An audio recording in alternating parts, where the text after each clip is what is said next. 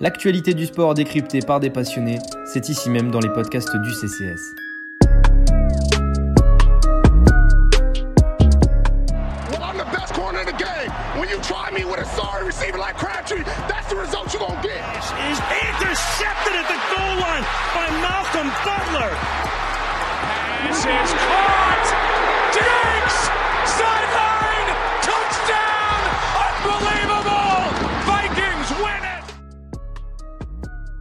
Salut à tous, salut à toutes, c'est Tonio de la Team NFL du Café Crème Sport. Comme d'habitude, comme chaque semaine, on est ensemble pour euh, un nouveau podcast. Alors cette semaine, on est trois, mais il y a un nouveau membre qu'on va présenter dans, quelques instants. On va d'abord commencer par euh, l'habitué, c'est euh, Cyprien. Comment il va Cyprien?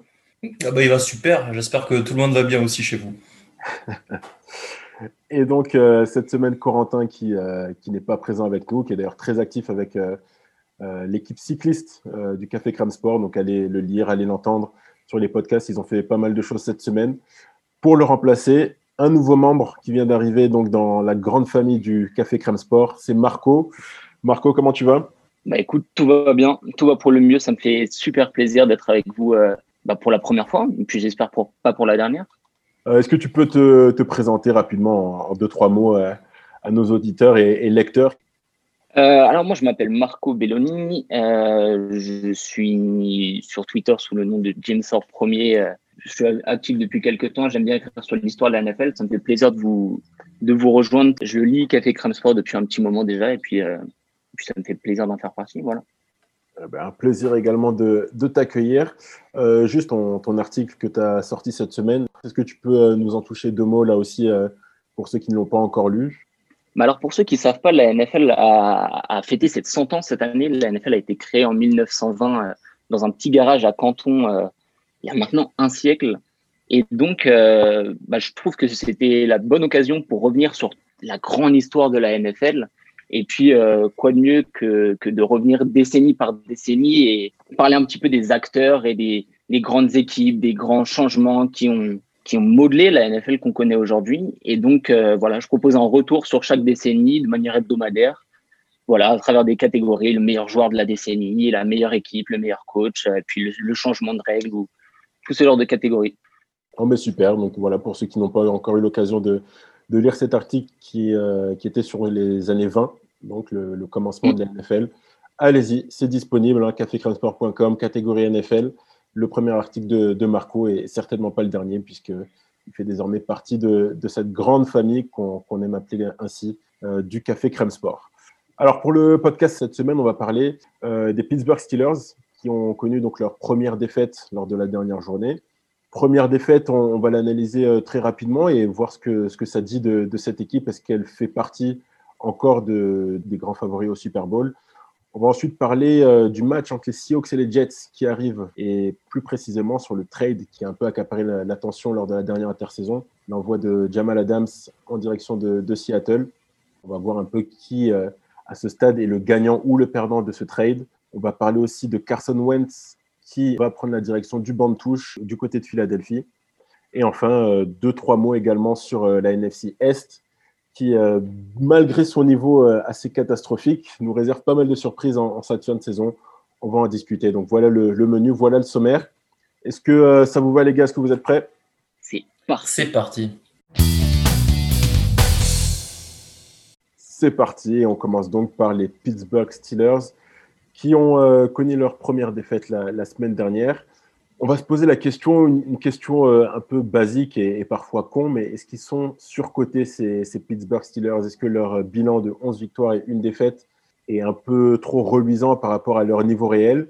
On a dressé les louanges de, Mike Tomlin, euh, de TJ Watt aussi euh, lors des, épisodes précédents. Mais là, à ce stade de la saison, alors que les playoffs approchent à grands pas, comment on se positionne par rapport à cette équipe? Est-ce qu'ils font toujours partie des, favoris au Super Bowl? Bah, Je vais te répondre tout de suite. Pour moi, oui. Voilà. Euh, je vais développer un peu, mais euh, je vais pas changer de fusil d'épaule. J'ai, fait euh, un éloge à Mike Tomlin dans un podcast précédent et je vais pas, voilà, je, vais continuer à le faire parce que c'est un excellent coach. Ils sont pas surcotés du tout parce que pour moi, c'est la meilleure défense tout simplement de la ligue. D'un point de vue statistique, alors je ne vais pas parler de statistiques élaborées, mais même si on regarde les statistiques brutes, les Steelers, c'est 17 points, 17,5 points encaissés par match, premier de la ligue. 300 yards encaissés par match, deuxième de la ligue, 16 interceptions, premier de la ligue. Et puis, bien sûr, c'est un, style de jeu très agressif avec pas mal de blitz, beaucoup de monde donc euh, sur, euh, sur, pour mettre de la pression sur euh, la ligne de scrimmage. Plus de 40% de blitz, ça les met quatrième quand même dans la ligue, c'est énorme. Avec ça, ils s'en sortent avec 44 sacs et surtout 33,8% de pression par drop back, c'est-à-dire que sur trois actions de passe, à chaque fois, il y en a une où il y aura une pression sur le quarterback mise par un joueur et, donc ça va forcer potentiellement plus de turnover, etc. Donc c'est une défense ultra agressive, ultra dominante et ça c'est depuis le début du championnat et ça changera pas jusqu'à la fin. Et ça, pour moi, ça les, laisse encore euh, devant beaucoup d'équipes euh, qui sont favorites pour aller chercher le Super Bowl. Dans la FC, en tout cas, je pense que c'est une des équipes les plus favorites pour le coup, je suis, je suis assez d'accord avec toi, Cyprien. Je pense pas qu'il soit surcoté, surtout que euh, ce, ce, terme surcoté, il faut savoir le définir. Dans le sens où, est-ce que les Steelers sont la meilleure équipe de la NFL comme leur bilan tend à le montrer? Puisque aujourd'hui, encore une fois, malgré leur défaite euh, face à Washington, ils sont toujours premiers de la conférence AFC. Voilà. Est-ce que leur bilan est réel? Est-ce que c'est la meilleure équipe de la ligue? Pour moi, c'est pas sûr, évidemment parce que euh, voilà, on a vu que leur attaque pour le coup, elle, était pas toujours au top, surtout dernièrement. On a vu des receveurs qui drop pas mal de balles. On a vu euh, aussi un seul match euh, au-dessus des 100 yards à la course sur les sept dernières rencontres, ce qui est assez étonnant pour une équipe qui gagne beaucoup parce qu'elle a tendance à justement à vouloir tuer le temps, à plutôt vouloir courir. C'est quelque chose qu'elle n'a pas spécialement réussi à faire. On a vu Big Ben aussi euh, montrer un peu des signes de faiblesse. On ne sait jamais quand il est en forme, quand il est un petit peu blessé. Et puis, je comprends aussi qu'on puisse euh, se poser des questions sur cette équipe parce que les Steelers, depuis le début de la saison, ils sont à six victoires et zéro défaite dans les matchs qui se terminent avec euh, un seul score d'écart. Et en général, c'est souvent autant un marqueur de chance qu'un marqueur de talent. Donc, évidemment, il y a eu forcément un petit peu de chance pour arriver à ce bilan-là. Euh, ils ont joué aussi le, troisième calendrier le plus simple, donc forcément, ça, favorise un petit peu. Mais de là à dire qu'ils sont surcotés, pour moi, pas du tout. Effectivement, c'est peut-être pas la meilleure équipe de la ligue, mais comme Cyprien, tu, l'as dit, elle est toujours portée par une défense de feu. Euh, effectivement, on revient pas là-dessus. TJ Watt est encore un des, plus gros candidats au titre de Defensive Player of the. On le dit pas assez, mais aussi c'est une défense qui a su s'adapter puisque on se souvient que Devin Bush qui faisait un très bon début de saison, s'est fait une rupture des ligaments croisés. Et c'est quelque chose qu'on n'a quasiment pas vu, cette absence. Euh, lors des derniers matchs, la défense a su complètement s'adapter. Et puis au-delà de ça, les Steelers, ça reste une équipe qui a eu tout contre elle depuis le, début de la saison. Les Steelers n'ont pas eu de bye week. C'est une des deux seules équipes à pas avoir une bye week avec les Titans, mais les Titans, eux, pendant cette semaine où ils n'ont pas joué, ne, se sont pas entraînés comme euh, leurs installations ont été fermées. Ça n'a pas été le cas des Steelers qui se sont entraînés toute la semaine. Ils ont eu deux matchs reportés au dernier moment alors que c'était pas du tout leur faute. Et encore une fois, il y a eu pas mal de blessures. Lors de la défaite contre Washington, on l'a pas spécialement dit, mais ils jouaient sans James Conner, ils jouaient sans Joe Hayden et ils jouaient sans Maurice Ponce.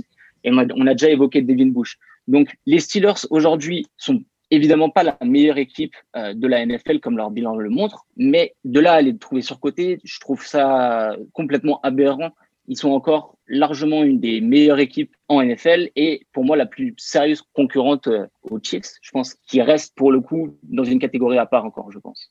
Je, rebondis directement sur euh, Big Men. Euh, tu en parlais comme peut-être un facteur, un facteur un peu comment dire aléatoire dans le sens où on ne sait pas vraiment sur lequel on va tomber au fur et à mesure des rencontres, mais sur les matchs qu'il a joués, il a été plutôt bon, Big Man. ça n'a pas vraiment été un problème. Si on regarde juste le passeur rating, en fonction de six zones, donc les zones courtes, les zones longues et de gauche à droite du terrain. Il a un passeur rating, rating pardon, plus qu'honnête euh, sur les zones courtes, avec, euh, il est supérieur à 100 sur, euh, sur, sur toutes les zones courtes. Donc, c'est des zones où il va cibler Juju Smith-Schuster qui, qui fait une bonne saison, même si statistiquement, c'est un peu en recul par rapport à d'autres receveurs des, des Steelers. Et après, il a un peu plus de mal effectivement dans le fond du terrain euh, et surtout à droite. Et c'est la zone où il va viser le plus souvent Chase Claypool. Chase Claypool, c'est un rookie, même s'il fait des performances qui sont très très qualitatives, il y a encore des ajustements à trouver. Moi, c'est pas des choses qui me font peur. Donc, honnêtement, même si en comptant les drops, notamment de Deontay Johnson lors des derniers matchs, c'est une équipe qui même offensivement me fait pas peur du tout et, qui peut aller chercher les, les Chiefs pour moi. Euh, en AFC Championship si on va, on va voir très loin. Juste une petite précision par rapport à ça. Moi, je suis complètement d'accord avec toi sur Big Ben. Euh, la petite inquiétude que moi j'avais, c'est pas sur son niveau de jeu, absolument pas. C'est plus sur euh, la, tendance qu'il peut avoir parfois à boitiller. On sait que Big Ben, c'est assez rare qu'il joue des saisons de 16 matchs. Les Steelers n'ont pas eu de bye week, encore une fois. Donc, moi, l'inquiétude, elle est plus au niveau santé qu'au niveau performance. Évidemment que si Big Ben va jusqu'au bout, euh, les Steelers, j'ai aucun souci avec eux en attaque, rien qu'au niveau de l'expérience. Big Ben, voilà, c'est exceptionnel. C'est plus, ça, au niveau de la santé, on sait qu'il peut être fragile parfois, on le voit boitiller de temps à autre, et c'est pas toujours de très bonne augure pour ça. Je suis complètement d'accord avec vous deux. Sur la, première question, est-ce qu'ils sont surcotés? Non, ils ne sont, ils sont pas surcotés. Euh, il y, a, eu un mème qui a circulé sur les réseaux sociaux cette semaine avec euh, à chaque fois la caractéristique des équipes qu'ils ont battues et en les dénigrant un peu. Au final, peu importe le calendrier, tu, tu peux battre seulement les équipes que tu as en face de toi. Euh, la saison passée, les Patriots, pareil, avaient commencé la saison avec 10 victoires. Et si on se souvient bien, ben, les, les 10 adversaires n'étaient pas, je crois que c'était pas 10 adversaires parce qu'il y avait euh, des matchs de division qui s'étaient répétés entre temps, mais les adversaires n'étaient pas du plus gros calibre. Et pourtant, les performances étaient, au rendez-vous. Et puis, on n'hésitait pas à dire que les Patriots avaient une des meilleures défenses de l'histoire. Là, c'est à peu près la même chose avec les Steelers, même si les adversaires ne sont pas d'un très gros calibre, même si euh, ils ont connu des, des, difficultés de part et d'autre. Au final, euh, ben, il y, a la victoire au bout. Et comme tu l'as très bien dit, Marco, euh, c'est pas une équipe qui a été gâtée par les circonstances. Euh, il y a eu la Covid qui a touché certains de, ses adversaires, qui a, reporté des matchs. Ils n'ont pas eu de bye week. Ils ont perdu leur, euh, leur, leader au milieu du terrain, Devin Bush. Et malgré ça, ils se sont toujours relevés. Même pas besoin de se relever parce que finalement, la, défense n'a jamais baissé de niveau. Ce qui est assez incroyable, ce qui fait de, Mike Tomlin, on, l'a déjà dit, et ça, vaut le coup de le répéter encore, un des favoris, sinon le favori au, titre de, coach de l'année en fin de saison. Donc non, les, Steelers ne sont pas surcotés. Par contre, le deuxième point de la question, est-ce qu'ils sont favoris au Super Bowl? Moi, j'avais dit euh, il y a quelques semaines que mes favoris étaient les Chiefs et non seulement mon avis n'a pas bougé depuis, je pense que ça s'est même un peu accentué. Je trouve que le, gap entre les Chiefs et les autres équipes de l'AFC, euh, il est assez significatif à, ce stade de la saison. C'est pas forcément de la faute des Steelers, c'est simplement la NFL d'aujourd'hui qui veut ça. Si c'était il y a 7-8 années auparavant, euh, une équipe comme les Steelers avec une défense aussi dominante et une attaque qui, sans être exceptionnelle, et reste cohérente, j'aurais dit, bah oui, c'est clairement l'équipe à battre, l'équipe qui marche avec une cible dans le dos. Dans la NFL moderne, où c'est les attaques qui portent les équipes, euh, je crois que tu l'avais très bien dit aussi, euh, Cyprien, la, semaine dernière, l'adage qui veut que l'attaque gagne des matchs et la défense gagne des championnats n'est plus vrai. Et malheureusement, je pense que en tout cas sur le papier, c'est ce qui, c'est ce qui peut coûter la chance euh, aux Steelers euh, lors des playoffs. L'attaque est cohérente, mais elle n'est pas explosive non plus. Euh, le dernier match contre Washington, pas, c'est pas une grosse alerte. Hein. Washington a, très bien joué. D'ailleurs, c'est une des équipes les plus surprenantes ces, dernières semaines. Mais il y a eu quand même pas mal de, petits points d'inquiétude. Les, drops, je ne sais pas si c'est accidentel ou si c'est plutôt caractéristique de, de leurs joueurs. Les receveurs sont assez jeunes. Eric Ebron, pour le coup, lui, est plutôt connu pour dropper ses balles. Donc, je suis pas, j'ai pas une totale confiance en cette attaque. Et je pense qu'au plus haut niveau auquel ils sont destinés euh, dans les playoffs, quand ils vont se frotter aux Chiefs ou quand ils vont se frotter peut-être aux Titans avant ça, il y, a, moyen que, y a moyen que ça, pêche un peu. D'ailleurs, les Titans qu'ils ont affrontés il y, a, quelques semaines, on a vu que c'était un match très serré. Donc, euh, je n'ai pas une totale confiance en cette équipe pour, euh, pour aller au Super Bowl. Je ne serais pas étonné qu'ils y aillent et, qu'ils remportent le titre au bout, mais en tout cas, à ce stade de la saison, ce n'est pas mes favoris. Et, le gap s'est accentué pour moi entre eux et, les Kansas City. Pour le coup, je te rejoins un petit peu là-dessus, euh, sur, le, gap qu'il y a entre les Chiefs et un petit peu le reste de la NFL. Mais mis à part les Chiefs, je vois pas une équipe plus solide que, les Steelers. Je vois pas une équipe non plus plus. Euh, disons jouer à Pittsburgh en janvier, je pense que personne n'en a envie. Même, même Andy Reid, même euh, Patrick Mahomes parce qu'il fait froid, parce que la défense est solide, la défense fait peur. Et c'est une équipe qui quand même a, réussi à, rester stable. On a vu des équipes quand même comme, euh, alors là on passe en NFC, mais on a vu des équipes comme euh, les, Packers qui ont été détruits euh, à Tampa, on a vu les, les Seahawks perdre contre les Giants. Il n'y a pas vraiment de stabilité dans cette NFL aujourd'hui, à cause principalement à cause de la Covid et de la situation qu'on connaît. Mais pour moi, mis à part les Chiefs, les Steelers restent quand même un vrai exemple de stabilité et une équipe, je pense, en laquelle on peut avoir confiance quand même pour embêter un peu tout le monde. Moi, je rajoute les Bills dans l'équation et, je suis d'accord avec vous. Voilà. Les trois équipes d'AFC, pour moi, les trois, enfin, le favori, c'est les Chiefs, pour moi, comme vous. Et derrière, il y a deux épouvantails. avec un peu devant les Steelers, les Bills aussi qui peuvent faire qui peuvent faire quelque chose, je pense. Voilà, j'en rajouterai pas plus sur les Steelers sinon. Les Steelers ne sont pas surcotés, qu'on se le dise, qu'on l'affirme, qu'on le répète. C'est une très très bonne équipe qu'on va évidemment retrouver lors de, des phases finales et des playoffs. Deuxième sujet qu'on voulait aborder, c'est juste avant le match entre euh, les Seahawks et les Jets. Un match qui est sur le papier est complètement déséquilibré, mais en tout cas, ça nous donne l'occasion de revenir sur euh, le gros trade de la dernière euh, intersaison. C'est celui qui a envoyé donc Jamal Adams, le safety des Jets, aux Seahawks. Et on va se poser une question relative au, niveau et aux performances de, Jamal Adams, notamment ben, sur les matchs qu'il a joués. On sait qu'il a été un peu blessé au cours de la saison. Mais là, à ce stade, bien sûr prématuré puisque les Jets n'ont pas sélectionné les joueurs euh, avec les choix de draft reçus euh, de la part de Seattle. Mais là, au, jour où on se parle, est-ce que vous arrivez à distinguer un, vainqueur ou un perdant de, ce trade entre les, Seahawks et les Jets? Pour rappel, le trade, euh, ça a été un. Les Seahawks ont envoyé deux first round picks, un third round pick et le safety Bradley McDougall pour Jamal Adams et un first round pick. Donc, ils ont envoyé évidemment beaucoup de ressources pour récupérer Jamal Adams. Et Jamal Adams, cette année, c'est 8 matchs pour 7,5 euh, sacs, 8 plaquages pour perte et une passe défendue. Moi, pour le coup, à l'origine, j'avais pensé que le trade était un, vrai win-win. C'est assez rare en, NFL, je trouve, pour le souligner. Un trade où chaque équipe trouve vraiment son compte et euh, peut avancer dans la direction qu'elle souhaite euh, en étant content de, la transaction. Pour moi, qui a gagné le trade euh, Je pense qu'aujourd'hui, les Jets ne peuvent de toute façon pas le perdre, ce trade. Les Jets, c'est catastrophique cette année. L'équipe va connaître une nouvelle reconstruction derrière un quarterback, certainement un quarterback rookie. Et forcément, elle a besoin de cap space, elle a besoin de pick. Et c'est des ressources qu'ils ont gagnées en quantité dans le trade. Donc ça, pour le coup, c'est une, une très bonne opération pour les Jets.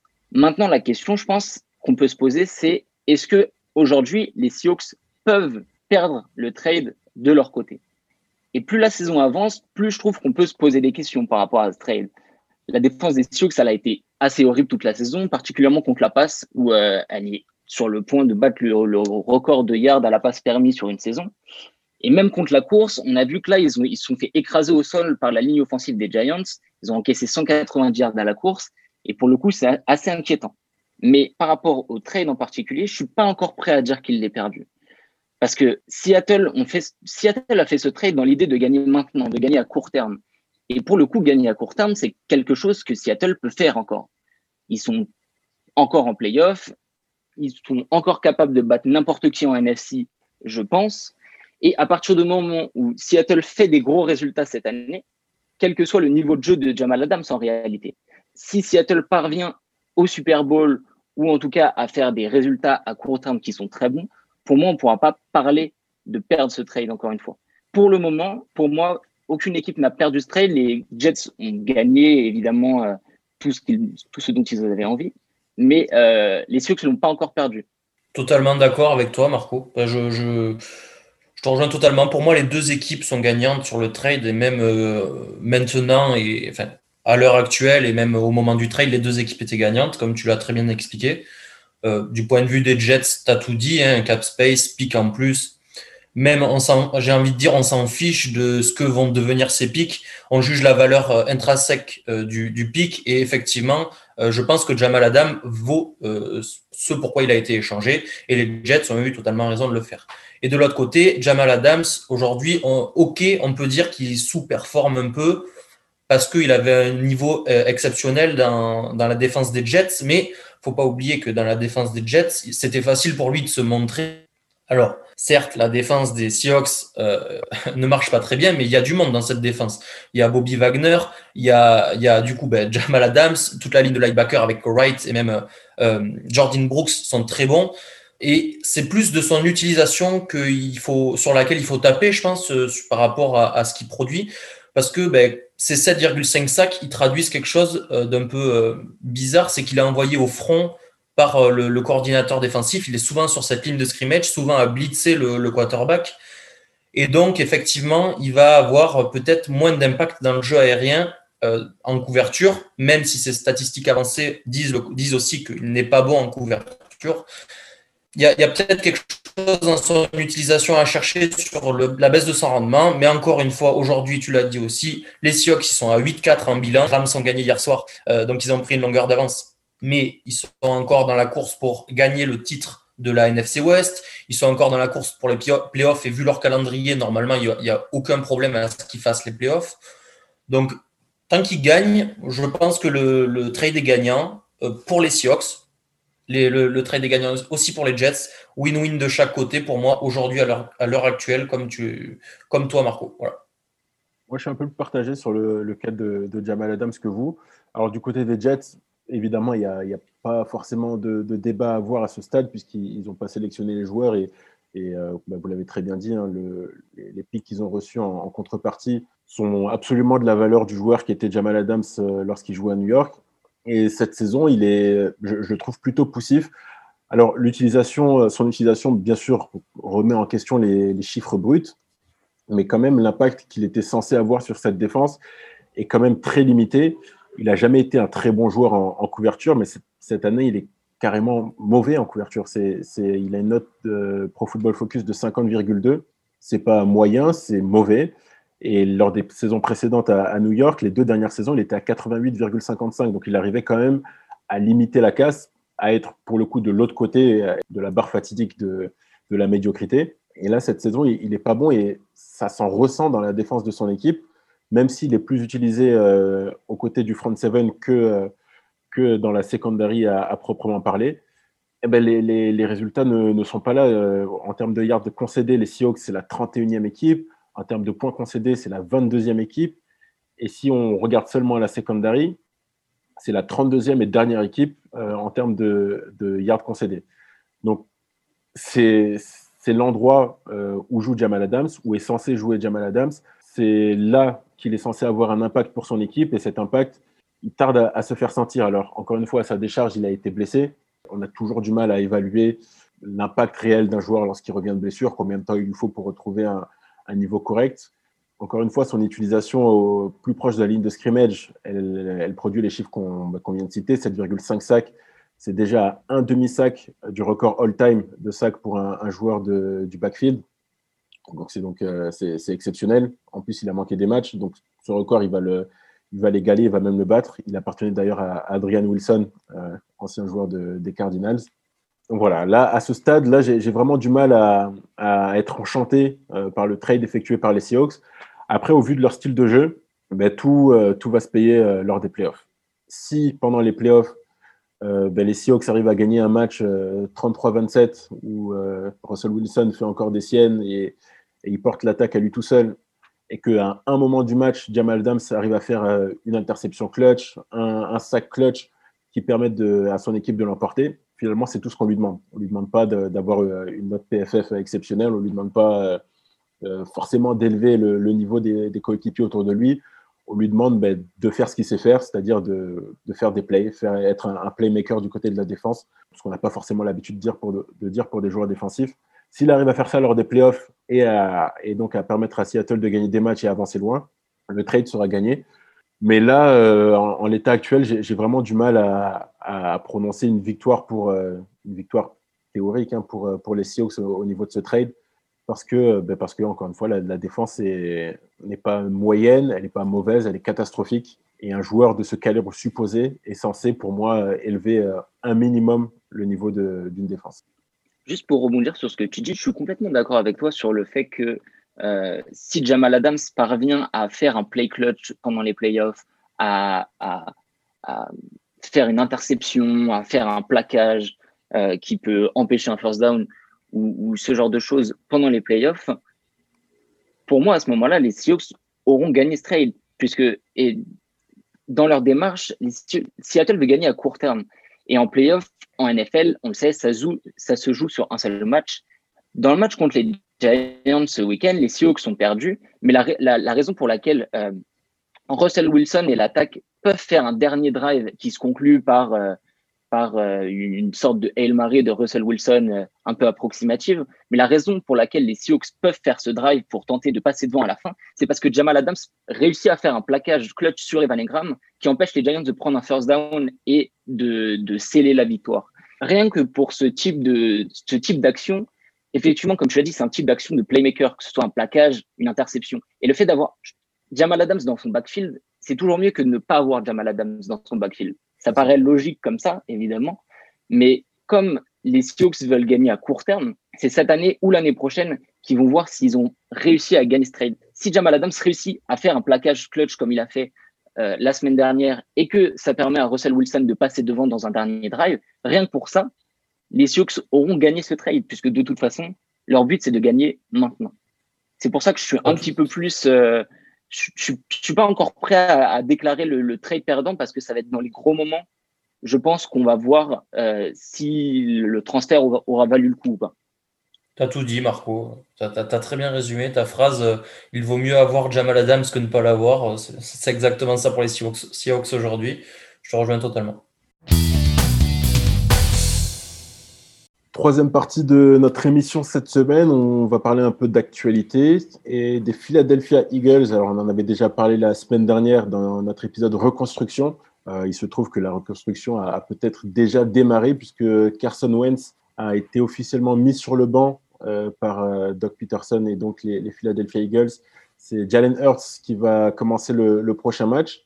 Euh, quel avenir pour, euh, Carson Wentz, euh, les gars? Est-ce que son avenir se dessine toujours du, du côté de Philadelphie? Ou il faut déjà commencer à, à trouver des solutions de trade alors que son extension de contrat n'a même pas encore officiellement débuté? Difficile question. quant à l'avenir de Carson Wentz, il faut rappeler que ça va être le cinquième quarterback le mieux payé, donc le cinquième joueur le mieux payé de la ligue. Euh, quand son extension prendra, prendra place euh, à la fin de, cette année, si je ne dis pas de bêtises. C'est ça. Et donc Carson Wentz, entre son année 1 et aujourd'hui sa cinquième année, c'est la pire régression, une des pires régressions que la Ligue ait connue. J'ai plus le, la stat exacte, exact, mais c'est la pire régression depuis les années 1980 pour un quarterback. Euh, bah, c'est un peu, je ne sais pas trop quoi en penser, parce que moi j'aime beaucoup Carson Wentz, je crois encore en lui je crois que c'est un bon quarterback qui peut, euh, qui peut faire des choses sur un terrain, qui peut lead une équipe.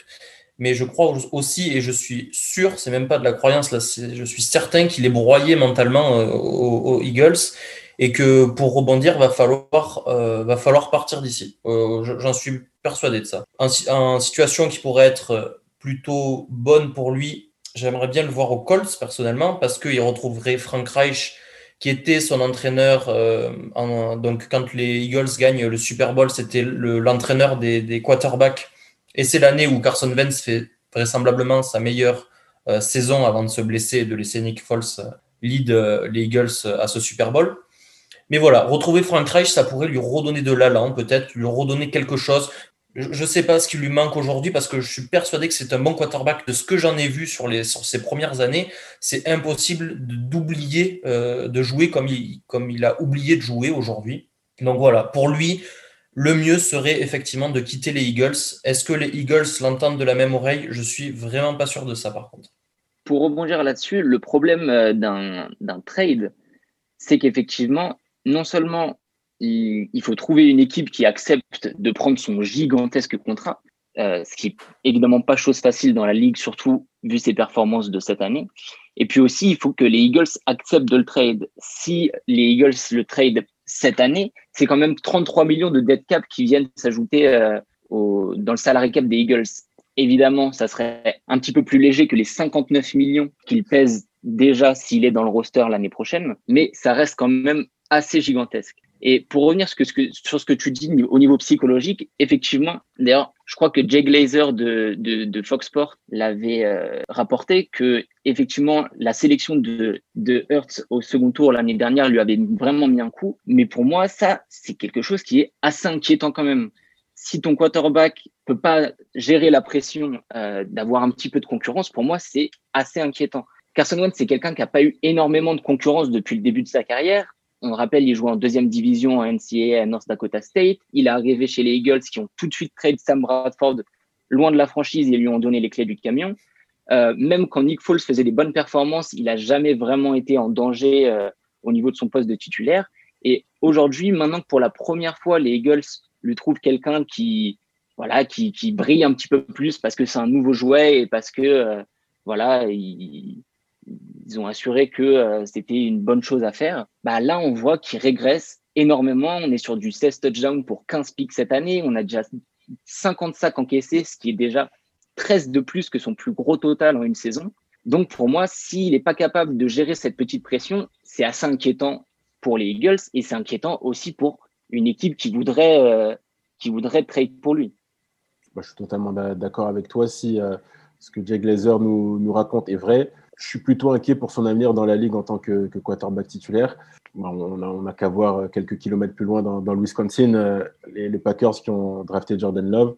Aaron Rodgers, il a répondu en, rappelant qui il était. Et puis, euh, c'est un exemple parmi d'autres. Il y a plein de quarterbacks titulaires qui ont vu débarquer des, jeunes rookies derrière eux. Non seulement ils n'ont pas eu peur, mais ils ont, pris soin de, bien les écraser à l'entraînement et puis de prouver lors des matchs euh, bah, qu'ils étaient titulaires pour une raison. Si et, euh, la sélection de Jalen Hurts a mis en difficulté mentalement Carson Wentz, c'est plutôt, plutôt très inquiétant. Moi, euh, je pense également que, en tout cas de, ce qu'on en voit de loin à la, télévision, qu'il y a un problème mental. Et ce problème mental, si on, se rappelle du début de saison, pour moi, il est directement imputable au, niveau de la ligne offensive. La ligne offensive qui a été complètement décimée, des blessures à, à tir larigot, comme d'habitude pour, euh, pour les Eagles. Je ne sais pas non plus à quoi c'est dû. Ils ont changé leur staff médical euh, il, y a, il y a une saison de cela. C'est toujours la même chose. Chaque saison, il n'y a, que des blessés, que des blessés, que des blessés. Et euh, ben, il n'y a que des blessés, à commencer par Carson Wentz, qui a, qui a souvent été blessé euh, au cours de sa jeune carrière.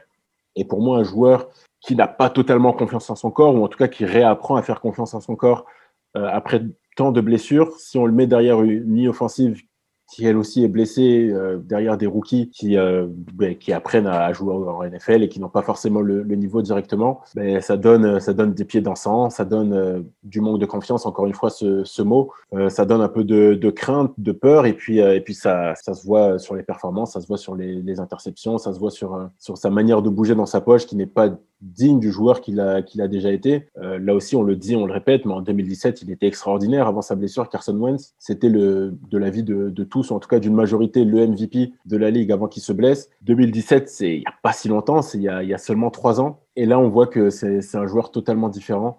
Alors, quel avenir pour lui? Euh, Moi, j'aimerais bien, lorsqu'un quarterback manque à ce point de confiance, que ce soit en son corps, que ce soit en ses coéquipiers, que ce soit euh, en son coaching staff peut-être, ben, simplement de, ben, de, le mettre sur le banc, mais de manière temporaire, sans que ce soit rédhibitoire. Je pense que les, sports nord-américains et la NFL en particulier ont, cette habitude à tout sensationnaliser, à faire que lorsqu'un quarterback se retrouve sur le banc, ce, soit ben, la fin de sa carrière dans une équipe. Il faut pas que ce soit forcément le cas, à mon avis. Je pense que voilà, Carson Wentz, c'est un joueur qui a du talent, on le sait, on l'a vu. Ça peut pas, peut pas avoir disparu comme ça, comme tu l'as dit, Cyprien. Un petit passage sur le banc cette saison qui est, qui est de façon foutu pour son équipe qui, euh, qui se refasse une santé, euh, qui, euh, qui regarde un peu. Ça fait du bien aussi de regarder l'équipe jouer, d'avoir une autre perspective, d'avoir un autre point de vue, et puis de se refaire, ben, la cerise pour la saison prochaine. Je pense pas que ce soit forcément rédhibitoire. En tout cas, je l'espère. Lorsqu'un quarterback n'est pas en confiance, ben, de le mettre au frais, d'attendre que l'orage passe, et puis de le ressortir la saison d'après avec une meilleure protection, avec de meilleures cibles. Euh, ce qui manque à l'heure actuelle à, Philadelphie. Donc, son avenir, j'espère pour lui et j'espère pour Philadelphie qui se dessinera toujours euh, bah, du côté de cette franchise en attendant qu'il y ait, euh, ait un vent nouveau qui, qui souffle à Philadelphie. Si et seulement si Jalen Hurts ne se transforme pas en Superman lors des, derniers matchs de la saison. Ouais, je te rejoins totalement. Je pense que c'est le plan, tout à fait, ce que, ce que tu viens de dire. C'est le plan de, de, Peterson, en tout cas, de Peterson, pardon, euh, de faire ça avec Vance, de le mettre sur le banc pour euh, qu'il se refasse une santé, pour voir aussi ce que Jalen Hurts euh, vaut sur les quatre derniers matchs de, la saison qui reste à jouer là. Après, il y a plein de facteurs qui vont rentrer en compte, qu'il faut prendre nous en compte dans notre évaluation aussi. C'est est-ce que Doug Peterson va être là encore l'année prochaine? Est-ce que s'il n'est plus là, est-ce que son successeur va vouloir que Carson Vance soit son quarterback?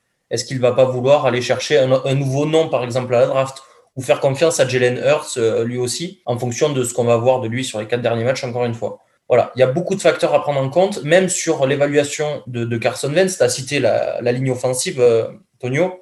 mais est-ce que le vrai problème vient de la ligne offensive quand on sait que Carson Wentz, tout de même, est un quarterback mobile, qui sait courir hors de la poche, qui s'est lancé dans sa course, qui normalement est précis sur ces, sur ces lancers-là, qui, a une vraie force sur, sur des phases de jeu, sur des play action, sur des motions. On peut imaginer ça. Pour cacher les défauts d'une O-line, une play action, c'est très bien. Tu, tu envoies ta O-line comme si ça allait faire une course avec Miles Sanders en plus. Tout le monde va défendre cette course. Tu donnes un peu de temps, tu donnes une seconde de plus euh, à, Carson Wentz, euh, alors que s'il restait dans la poche, il aurait la pression tout de suite. Donc voilà, je ne sais pas si le problème vient du coaching staff de Peterson qui n'arrive pas à s'adapter, de, de la O-line qui n'est pas assez bonne, du corps de receveur qui n'est pas assez bon, ou de Carson Wentz en lui-même. C'est la question euh, à, laquelle il va falloir répondre pour soit Peterson, soit ben, ses successeurs en tout cas. Et c'est aussi la question à laquelle il va falloir répondre pour potentiellement des gens qui voudraient récupérer Carson Wentz. Voilà, donc il y a un problème euh, aux Eagles aujourd'hui. Je ne sais pas ce qu'ils vont faire. Personnellement, je pense qu'ils vont garder Wentz pour une saison de plus. Ils l'ont payé, ils vont le garder. C'est un bon quarterback.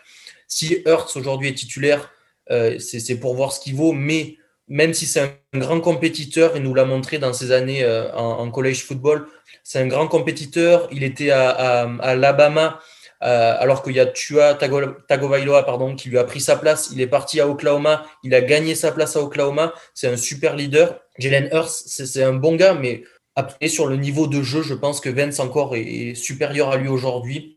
Donc j'ai pas de souci à me faire pour lui. Il y, a beaucoup de questions, on ne peut pas avoir les réponses aujourd'hui, je pense, nous de notre côté. C'est vrai. Je pense que de toute façon, c'est le meilleur des scénarios pour les Eagles de garder Carson Wentz parce que on l'a dit en termes de dead cap, ça va être très compliqué de s'en séparer au moins cette année-là. Et c'est d'espérer que voilà, il, puisse, euh, si ce n'est pas dès la fin de cette saison, il puisse regagner sa place euh, au training camp l'année prochaine et euh, et un petit peu pour la suite parce que ça va être compliqué. Le, problème des Eagles, on, va y venir ensuite, c'est que ils ont énormément de marge de manœuvre. En termes de salarié cap, c'est assez compliqué. En termes de pic, ils n'ont pas extrêmement bien drafté ces derniers temps. Et euh, ça va être assez compliqué euh, pour eux de, se, de mettre une très bonne situation autour de Carson Wentz dans les prochaines années, ou en tout cas dès l'année prochaine. Donc, je pense pour eux, le meilleur des scénarios, c'est effectivement, comme tu l'as dit, Tonio, de le, le, bench un petit peu, le laisser sur le banc, pour le faire réfléchir, ou en tout cas pour euh, le mettre de côté un petit, un petit moment, peut-être le préserver même de cette fin de saison qui peut être difficile pour lui physiquement et mentalement encore plus si, si ses performances régressent encore. Et puis euh, réessayer sûrement en début de saison prochaine euh, avant de prendre une, grande décision pour une reconstruction future. Il ne faut pas oublier que mathématiquement, les Eagles ne sont pas éliminés de la course au playoff et que peut-être, on, ne sait pas, Carson Wentz pourrait briller dans une post-saison. on peut se l'imaginer juste avant de, parler de la NFCS, cette euh, magnifique division qui nous enchante euh, depuis le début de la saison, euh, juste du côté des Eagles, comment se, positionner pour le, front office? Est-ce qu'il faut déjà penser à, changer le, coach, à changer Doc Peterson? Est-ce que d'ailleurs c'est la décision doit, revenir à Jeff Lurie, le propriétaire, de carrément renvoyer également le, front office et, et, Roseman? On en avait parlé un peu la, semaine dernière. Tu n'étais pas là, Marco. Euh, qu'est-ce que tu en penses euh, Quel est l'avenir du, côté de Philadelphie? Euh, Je pense que c'est une très bonne question qui est assez difficile.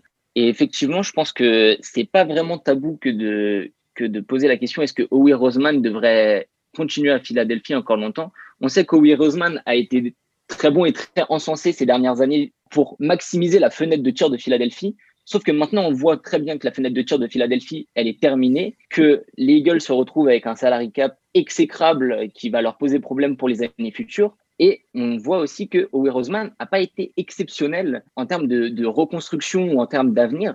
Petite question, est-ce que vous savez le, combien de joueurs pro bowlers ont été draftés par Howie Roseman depuis 2013 Allez, on va dire deux.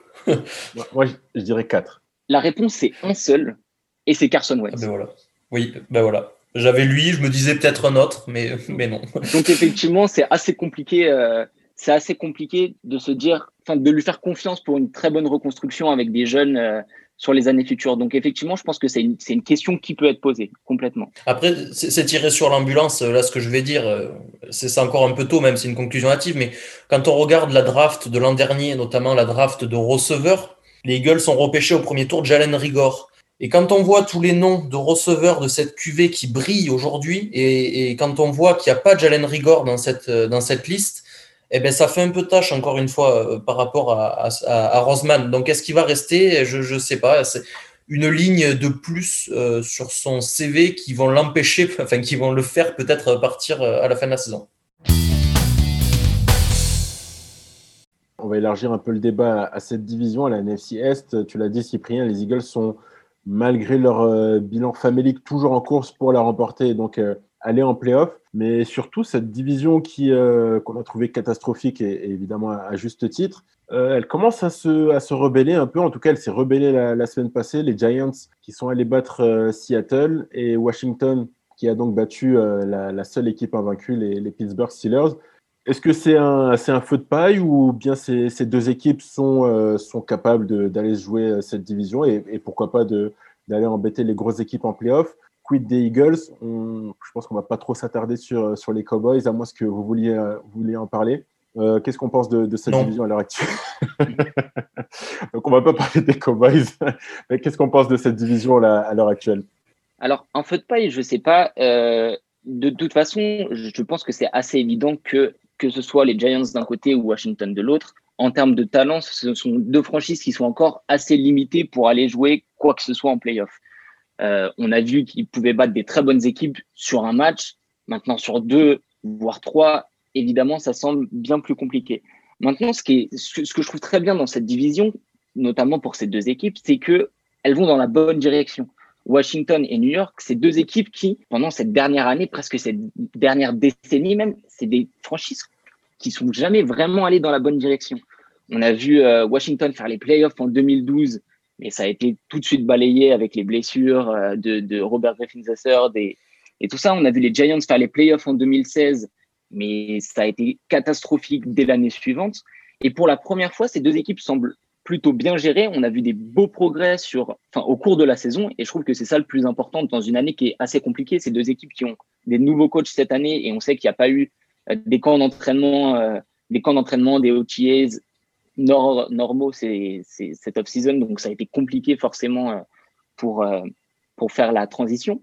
Mais on a vu les deux équipes faire des progrès, petit à petit battre les équipes faibles qu'elles pouvaient battre, et maintenant pouvoir battre des bonnes équipes. Euh, les deux équipes ont des bonnes défenses. Voilà, c'est la, division va certainement se jouer entre deux. Euh, les Eagles sont encore mathématiquement dans la course, mais leur calendrier n'est pas spécialement favorable. Et les, et les Cowboys ont deux matchs de retard, sans compter leur nombre de, victoires dans la division qui est assez, euh, qui est assez faible. Mais en tout cas, c'est bien de voir que ces, ces deux franchises vont dans la bonne direction pour la première fois, sûrement de la décennie. Oui, tout à fait d'accord. Je suis, moi, franchement, c'est deux équipes que j'aime regarder, même si euh, c'est pas toujours, euh, c'est pas toujours euh, cousu main, c'est pas toujours bien exécuté. C'est pas grave, c'est deux équipes qui jouent avec leur trip. Chaque match, ils se donnent et chaque match, c'est agréable à voir parce que ben, tu vois des vraies équipes. C'est pas une, je, l'ai peut-être déjà dit dans un podcast précédent, il me semble, mais c'est pas une juste c'est pas une juxtaposition de stars ou une juxtaposition de talents. C'est vraiment un groupe, un ensemble qui est homogène et qui avance ensemble dans la même direction. Et, et enfin, ça marche pour eux. je suis content que ça marche pour eux. Je vais commencer par les Giants euh, parce que j'ai tapé sur Daniel Jones, euh, que ce soit sur les réseaux sociaux, sociaux ou même dans, les, dans certains podcasts. Il n'a pas connu un début de saison parfait, même pas bon du tout.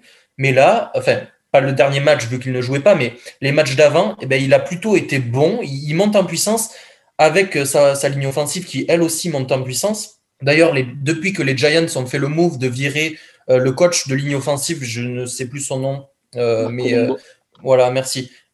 tout va mieux. Enfin, c'était tout va mieux, notamment pour Andrew Thomas, qui était un rookie qu'on disait déjà comme on annonçait déjà comme un bust euh, euh, du côté de la franchise de New York. Et bien là, il monte en puissance, toute la ligne monte en puissance. Daniel Jones monte en puissance parce que cette ligne aussi, il a besoin d'une ligne. Quand il a une ligne, il est plutôt bon. Ben, je, dois euh, faire mon mea culpa pour Daniel Jones. Je pensais qu'il était totalement incapable d'être un, quarterback numéro un dans, cette, la NFL. C'est totalement faux. Sitôt qu'il a un semblant de ligne, eh ben, il arrive à performer. J'en suis bien content. Euh, derrière, il a des cibles qui sont plutôt jeunes, euh, même s'il va falloir les renouveler, trouver un receveur numéro un. Mais moi, j'adore Darius Slayton. Euh, il y a Sequan Barclay qui n'est pas de la saison non plus, il faut le rappeler. ils font 5 victoires sans Sequan Barclay. Galman qui fait un super travail en, sub. Enfin, vraiment, c'est.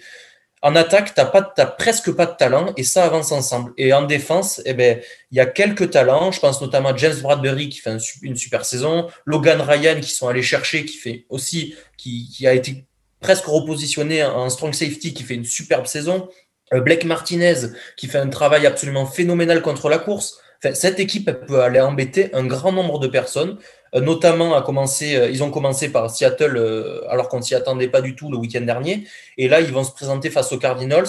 Et honnêtement, aujourd'hui, le, favori entre les Giants et les Cardinals, je suis pas sûr que ce soit la franchise avec l'oiseau sur l'emblème. Voilà. Donc ça va être un match très intéressant. Euh, ce match-là, ce week-end, on va voir s'ils ont encore euh, fait des progrès, si tout ça s'améliore, notamment avec le retour de Daniel Jones. Les Giants, c'est vraiment une franchise très agréable à, regarder. Et euh, c'est, comme tu l'as dit, Marco, une franchise qui va dans le bon sens, qui construit intelligemment. Quarterback, offensive line, et ensuite on va rajouter les skills players. Et ensuite, la défense, on va, on va ajouter des petites pièces avec la free agency et on va voir où ça va. Et, puis voilà, c'est avec un jeune coach, c'est vraiment parfait ce qu'ils font. J'adore cette équipe euh, aujourd'hui. Pour les Giants, moi, je suis euh, là encore une fois, je, suis assez partagé. Daniel Jones, ouais, j'ai jamais été fan de lui et je pensais que ça allait être une bombe qui allait exploser dans les mains de, Dave Gettleman. Finalement, il n'a pas été, euh, il a d'ailleurs été plutôt bon lors de ses tout premiers matchs avant de, s'écrouler totalement. Et là, de nouveau, comme tu l'as dit, Cyprien, il commence à, relever, à se relever un peu, à montrer le bout de son nez. Est-ce que c'est lié à la ligne offensive? Sûrement.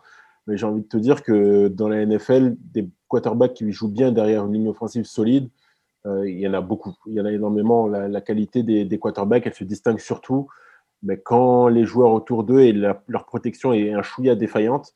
C'est là ben, qu'on voit les, bons joueurs, les grands joueurs. Donc euh, je ne sais pas encore, j'attends de voir. Bien sûr, j'espère qu'il me donne tort. On va voir ce que, ça donne. Mais euh, en tout cas, totalement d'accord avec euh, un point d'ailleurs que, que tu as évoqué, mais qu'on retrouvait également du côté de Washington. Ce sont des équipes cohérentes et soudées qui, euh, dans l'adversité, ben, font montre d'une bah, d'une solidité euh, à toute épreuve. Hein. Washington qui a eu de gros problèmes à l'intersaison, des problèmes forcément imputables à leur, à leur propriétaire Dan Snyder, qui est, bon, on n'a plus à le présenter, on sait qui il est maintenant, il est, il est complètement, complètement instable, complètement lunatique et, euh, et également la, maladie de, de, Ron Rivera qui, à peine arrivé, a été diagnostiqué avec une tumeur. Il a été soigné pendant la saison. Et malgré ça, c'est un groupe qui marche bien. C'est une phrase qu'on ressort souvent, mais un groupe qui vit bien en NFL, ça fait déjà beaucoup. Euh, Dwayne Haskins qui est mis sur le banc, on le voit, c'est euh, un remplaçant modèle. Il la ramène pas, il soutient son, vétéran Alex Smith qui, euh, revient du, du Diable Vauvert. L'équipe marche bien. Sans être exceptionnel, ben, il y a, voilà, il y a un groupe qui avance, il n'y a, pas de vague. Tout le monde tire dans le même sens et, c'est plutôt agréable à voir. Et, ça, c'est, je pense, grâce, grâce au leadership de, Ron Rivera et, de son staff, qui apporte directement une, stabilité. Euh, on savait qu'il en était capable, mais ça, fait vraiment plaisir à voir dans une franchise qui a été caractérisée avant ça par, par une instabilité euh, justement notoire. Du côté des Giants, Joe Judge, je ne le connaissais pas trop, euh, enfin, je savais pas vraiment de quel bois il se chauffait avant qu'il arrive. C'était pas un des, membres du staff de Belichick les plus fameux. Pendant l'intersaison, on a, commencé à voir des histoires qui sortent euh, où il a posé des tours de terrain à ses joueurs lorsqu'ils arrivaient 30 euh, secondes en retard. Je me suis dit, ok, mais dans, quoi on est reparti encore avec, euh, avec ce personnage? Finalement, bah, écoute, là aussi, hein, ça, ça, marche plutôt bien. Donc, donc ouais, c'est deux agréables surprises. Et, franchement, ça fait du bien. Ça fait du bien de voir des équipes qui, malgré un déficit de talent, ben, euh, ne lâche rien et puis, euh, et puis joue bien au football. quoi. C'est pas, pas dégueulasse à voir non plus. Euh, tu as fait la liste des, des, bons joueurs, des bonnes pièces des Giants. Tu as, oublié un joueur qui, moi, m'a énormément impressionné contre Seattle la semaine dernière. C'est Jabril Peppers, qui a fait un match sensationnel. Il a, été sensationnel. Il a fait une action notamment où il a, il a saqué Russell Wilson. Il a anticipé le jeu, mais comme, j'ai envie de dire, comme Jamal Adams. Euh, pour, pour l'ironie, il, a été, il a été vraiment très très bon euh, lors de ce match. Il a d'ailleurs été très bon euh, tout au long de la saison. Et je trouve que c'est une belle surprise, c'est une belle pièce autour de laquelle construire. C'est deux belles équipes, en tout cas l'avenir semble radieux pour ces, ces, deux équipes si on, construit sur les bases solides qui, qui ont été amenées cette, cette, saison. Un grand bravo aussi à Alex Smith qui après 17 opérations, après avoir failli perdre sa jambe, va peut-être mener Washington en playoff, ce qui est, ce qui était, ce qui est complètement fou. Euh, si on m'avait dit ça au début de la saison, je l'aurais jamais cru. Et donc, euh, un grand bravo à lui. Il va très certainement gagner le, titre de Comeback Player of the Year et il le mérite euh, pour, pour son histoire assez, assez incroyable. Et puis, et puis un autre bravo aussi à, Patrick Graham, le, coordinateur défensif des Giants, parce que vous l'avez dit, effectivement, les, les, Giants ont du talent en défense. Euh, vous avez parlé de Logan Ryan, effectivement, Jabril Peppers, Blake Martinez, James Bradbury. Mais voilà, on se rappelle qu'avant la saison de Jabril Peppers, c'était compliqué. Euh, Blake Martinez, la signature a été assez, euh, avait été assez critiquée. Et pourtant, ces deux, joueurs qui font certainement les meilleures saisons de leur carrière. Et puis autour d'eux aussi, aujourd'hui, les Giants se reposent sur des joueurs comme Devante Downs, qui est undrafted, comme Carter Coughlin, septième tour de draft, Tay Crowder, septième tour de draft, Nicolas Loss, undrafted. Il y a beaucoup de joueurs qui sont très très jeunes et Patrick Graham, le, coordinateur, réussit à en faire quelque chose et ça, je trouve ça assez fou. les, quatre pass rushers euh, principaux des Giants sont soit euh, dans, la réserve des blessures, soit ont été tradés du côté d'Arizona. Et malgré ça, voilà, la, défense des Giants continue de progresser. Donc euh, voilà, je tire mon chapeau particulièrement à, ces deux personnes, Alex Smith et Patrick Graham. Ouais, je, rebondis euh, un peu plus tôt, euh, sur ce que tu avais dit, Tonio, par rapport à Snyder, euh, qui a fait peut-être le choix le plus, le, meilleur choix de, sa carrière depuis qu'il est à la tête des Redskins, ça a été d'engager Ron Rivera, pour moi, hein, qui est vraiment un excellent coach, qui sait comment gérer son groupe, gérer son effectif, qui sait s'entourer.